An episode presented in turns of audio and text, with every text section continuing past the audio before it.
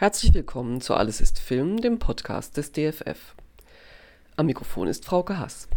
Ich stelle euch heute die Rede vor, die Heide Schlüppmann zum 50. Jahrestag der Gründung des Kommunalen Kinos Frankfurt gehalten hat. Und zwar bei uns im Kino des DFF, das ja aus dem kommunalen Kino hervorgegangen ist. Corona-bedingt tat sie das leider auch erst einige Monate nach dem eigentlichen Ereignis am 3. Dezember 2021, nämlich im Juni 2022. Den 51. Jahrestag der Cookie-Gründung am morgigen Samstag hielten wir für einen schönen Anlass, euch die Rede noch einmal zu Gehör zu bringen. Ja, gut 50 Jahre besteht dieses Kino unter wechselndem Namen und in wechselnden Häusern. Seine Geschichte ist zugleich Teil meiner Lebensgeschichte. Nicht zuletzt war es zentraler Ort meines Filmstudiums nicht die Universität, das damals in den 1970er, 80er Jahren noch gar nicht sein konnte. Es gab keinen entsprechenden Studiengang. Doch kommt ihm, diesem Kino, in meinen Augen jene Bedeutung immer noch oder wieder zu, auch nach der akademischen Institutionalisierung von Filmwissenschaft. Der Gedanke lässt sich mit Sarah Maldoror, deren Filme wir letztes Wochenende hier sehen konnten, weiterfassen. Bereits die Kinder sollten erst sehen und dann erst lesen lernen, also erst ins Kino und dann in den Schulunterricht. Nicht allein meiner Lebensgeschichte ist das heutige Kino des DFF verbunden, sondern der vieler Einzelner und zugleich oder andererseits spiegelt seine Geschichte die allgemeine Geschichte der Gesellschaft. Mitten im Aufbruch der sozialen Bewegungen der 1970er Jahre entstand es, und dieser Bewegtheit entsprach seine provisorische Verortung im Neubau des Historischen Museums am Römerberg, das damals selbst neue geschichtskritische Wege ging.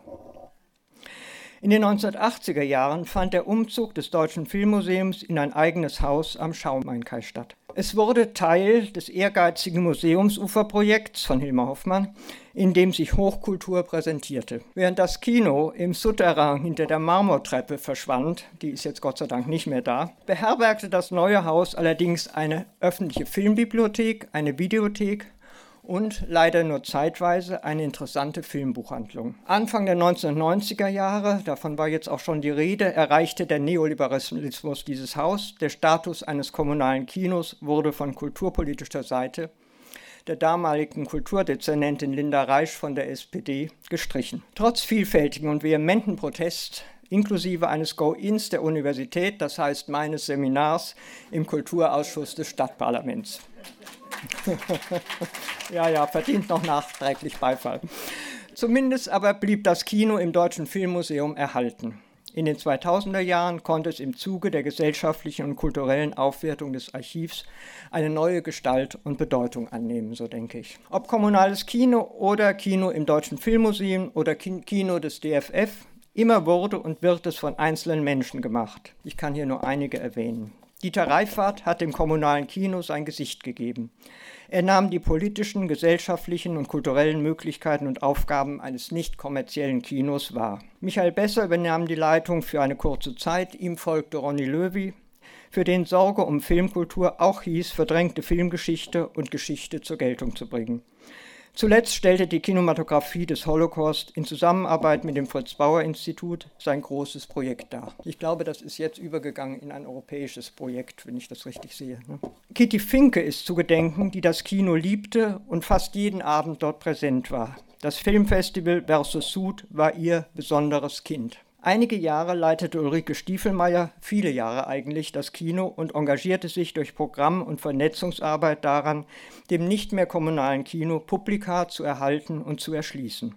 Durch all die Jahre hindurch war Winfried Günther, von dem jetzt schon mehrfach die Rede war, steht der Zuschauer, man kann auch nicht über dieses Kino reden, ohne von Winfried Günther zu sprechen, war Winfried Günther ein steter Zuschauer und zugleich Programmgestalter ein Entdecker mit unglaublichem Wissen, der auch jeden Film aufspürt, aufzuspüren weiß und dem wir eine Zeit lang die Reihe Avantgarde und Experiment zu verdanken hatten. Also es könnte ich wirklich noch von vielen sprechen, die so außerhalb oder auch im Haus beigetragen haben zum Kino, aber das ist jetzt zu weit. Die Gegenwart ist Ihnen ja allen vertraut. Erinnern möchte ich lediglich, dass Natascha Gikas bereits um 1990 im Kino mitarbeitete Ihr Debüt war, soweit ich erinnere, eine Retrospektive zum frühen deutschen Kino, genauer gesagt zum Filmen des Jahres 1913. Ne? Die Kinoleitung hat sie nach mehr als 20 Jahren Programmarbeit offiziell 2016 übernommen. Wenig später kam dann Andreas Beilharz hinzu. Andreas, der aus Nürnberg das Interesse an Ausgrabungen nicht kanonisierter Genres und Filme mitbringt. Heute ist das ehemals kommunale Kino, so wie ich es sehe, ein Ort der Liebe zum Kino, ihr Rückzugs- oder Zufluchtsort. Zufluchtsort für Menschen und für Filme, für Filme in ihrer historischen Fülle, davon war auch schon die Rede, ihrer Vielfalt an Formaten 35 mm, 16, 8, 8 mm oder auch 70 mm. Vorgeführt werden sie in den jeweils adäquaten Bildformaten und Geschwindigkeiten. Der Ort wäre daher nichts ohne ausgebildete, erfahrene und engagierte Filmvorführer und Filmvorführerinnen. Derzeit sind das Pramila Cecana, Christian Appelt, Hans-Peter Marbach, Michael Besser und Björn Schmidt. Ich hoffe, ich habe niemand vergessen.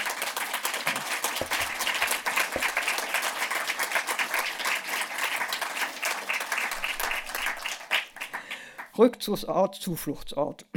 Die Liebe zum Kino steht derzeit unter dem Verdacht der bloßen Nostalgie. Aber gab das Kino nicht immer schon den Raum, über die der Zeitgeist hinwegging, die nicht gefragt wurden, wenn es um Veränderungen ihrer Lebenswelten ging, denen nur die Wahl zwischen Resignation, Anpassung oder Protest blieb? Da war zu Beginn des 20. Jahrhunderts das migrantische Kino, das Stummfilmkino insgesamt zog in besonderer Weise Frauen an. Da war das Kino eines depositierten Mittelstands in den 1920er Jahren und das 50er Jahre Kino, in dem ein breites Publikum seine über Weltkrieg und Massenmord verlorene Lebenswelt suchte und gegenläufig eine Jugend, den ihnen von Tradition und Fortschritt gleichermaßen versperrten Aufbruch in eine eigene Lebensgestaltung. Diese Generation gab den Anstoß zu einer Erneuerung des Kinos.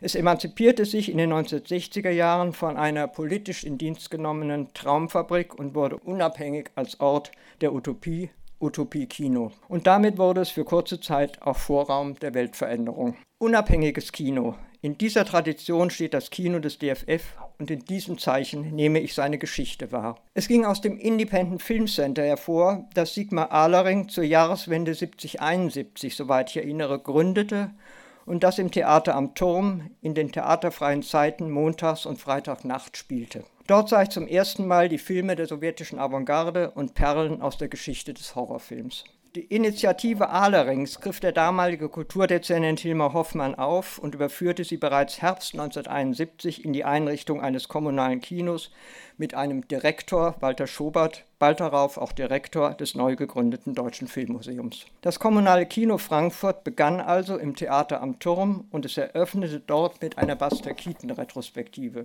Das Ereignis ist als ein rauschendes Fest in Erinnerung. Zu Gast war Raymond Rohauer, berühmt-berüchtigter US-amerikanischer Sammler, der Keaton persönlich gekannt hatte. Was aber geschah in diesem gefeierten Anfang? Mit Independent war Unabhängigkeit des Programms von kommerziellen Interessen ebenso wie Freiheit von kulturellen und gesellschaftlichen Normen gemeint, wurde ein unabhängiges Publikum angesprochen die Eingemeindung des Independent Film Center, seine Transformation in ein kommunales Kino, nahm ihm den heimlichen Flair des Underground. Es wurde Bestandteil politischer und kultureller Öffentlichkeit.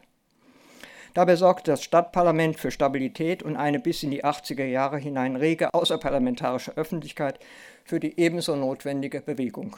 Als das kommunale Kino seine Autonomie verlor und sozusagen im Filmmuseum aufging, kam das aus meiner Sicht einer Enteignung gleich, einem Verlust an Öffentlichkeit. Es ging ums finanzielle und institutionelle Überleben dieses Kinos und das ist ihm, das heißt denen, die dafür sorgten, geglückt. Nicht zuletzt Claudia Dillmann, die einige Zeit nach der Krise Direktorin wurde und das Deutsche Filmmuseum mit dem Deutschen Filminstitut Wiesbaden zusammenführte. Das Kino selbst fällte sich mit Programmen und Festivals in eine Kultur der Diversität ein, Festivals des französischen, italienischen, jiddischen, afrikanischen Films und so weiter. Ich denke aber, dass es sich erst im Lauf der 2010er Jahre neu konstituieren konnte. In dieser Zeit gewann es Profil als eines der wenigen Kinos, die der Umstellung selbst vieler Programmkinos auf ausschließlich digitale Projektion entgegenhält beziehungsweise das, das Alte über dem Neuen nicht vernachlässigte. Die Verortung im Museum kommt dem Kino nun zugute. Der Zugang zur Filmgeschichte ist ihm durch die Verbundenheit mit dem hauseigenen Filmarchiv und dessen internationaler Vernetzung offen. Diese Vernetzung ist auch in der Person von Ellen Harrington seit 2016 Direktorin des DFF gegeben. 2016 oder 17? 18. Okay, gut, danke. Das Kino des DFF hat als Archivkino wieder einen eigenen gesellschaftlichen Status. Doch als solches gibt es nicht allein Objekten. Obdach versammelt nicht nur Dinge, sondern vergegenwärtigt vor allem das in diesen Dingen sedimentierte Leben, vergegenwärtigt es in der Wahrnehmung eines heutigen Publikums. Aus der Perspektive des Archivs betrachtet, versammelt, erhält und pflegt das Kino Wahrnehmung. Wahrnehmung, die sich am analogen Film bildete und sich durch ihn erneuert. In einer Gesellschaft, die auf die entkörperlichte Kommunikation setzt, ist das Archivkino Arche der Wahrnehmung. Wo wird es, wo wird sie landen? Die Frage ist, wie viel Archiv und vor allem welche Art Archiv leistet sich die Gegenwart. Filmarchive stehen sicherlich nicht an erster Stelle der Kulturpolitik. Vor allem aber gehorcht dem ökonomisch-technologischen Fortschritt nicht allein die politische, kulturelle und gesellschaftliche Öffentlichkeit, Viele Filmarchive setzen ebenfalls auf Digitalisierung, wenn es darum geht, ihren Bestand einem Publikum zugänglich zu machen. Undigitalisiert bleibt dann eine Masse von Filmen für nicht absehbare Zeit unsichtbar. Wie lange wird das Archivkino noch analoge Kopien zeigen können? Bereits jetzt verschwinden sie mehr und mehr in den Lagerräumen, werden auf Eis gelegt. Widerstand, Einspruch tut Not. Dieses Kino hier habe ich einen Zufluchtsort für das Kino, für die Liebe zum Kino genannt. Schon heute ist das nicht selbstverständlich. Es muss verteidigt werden, von denen, die es machen, wie von denen, die es besuchen, die sein Publikum sind. Das Interesse am derzeit sogenannten analogen Film ist inzwischen auch in der heutigen Generation wieder gewachsen. Der Begriff des Archivkinos allerdings ist selber eine des allgemeinen Zeitgeists, er suggeriert, der Fokus sei Vergangenheit. Es geht aber um Geschichte im Gegensatz zu einem sich als das Ganze aufspielenden Heute. Während die Gegenwart doch nur ein Teil der Geschichte ist, einer unabgeschlossenen. In den Filmprogrammen des Kinos hier stehen Filme aus früheren Epochen neben neuen, darunter auch wieder Projektionen, die sonst keine Leinwand finden. Zudem verortet es sich das Kino nicht zuletzt dadurch in der heutigen Gesellschaft, dass es sich nicht allein mit internationalen Archiven vernetzt, sondern wiederum mit kulturellen und sozialen Einrichtungen der Stadt kooperiert und sich mit Initiativen verbündet, die für die analoge Projektion eintreten, wie dem Filmkollektiv Frankfurt oder auch der von mir hier mitvertretenen Kinothek Asta Nielsen. Und Natascha, das hat mich auch gefreut, du hast auch von dem Solidarnetz mit den Kinos in der Stadt gesprochen. Das Kino hat einmal als Massenkino begonnen und hat sich in der ersten Hälfte des 20. Jahrhunderts als Ort von Menschen verschiedenster Herkunft, gleich welchen Alters und Geschlechts entfaltet. Von diesem massenkulturellen Phänomen Kino sind wir weit entfernt, weiter denn je. Den Trend konnten auch die Multiplexe nicht aufhalten. Doch wir haben Zeugen der Zeit eines solchen Kinos, das sind die Filme, die es geschafft haben, Verschleiß und Zerstörung zu überdauern. Heute auf die Leinwand projiziert, vergegenwärtigen sie auch ein Geschichte gewordenes Publikum. Filme sind nicht als unser Besitz zu sehen und zu nehmen, sie gehören der Geschichte an, deren Teil wir sind. Statt blind in ihr zu leben, öffnen sich ihr im Kino unsere Augen. Dankeschön.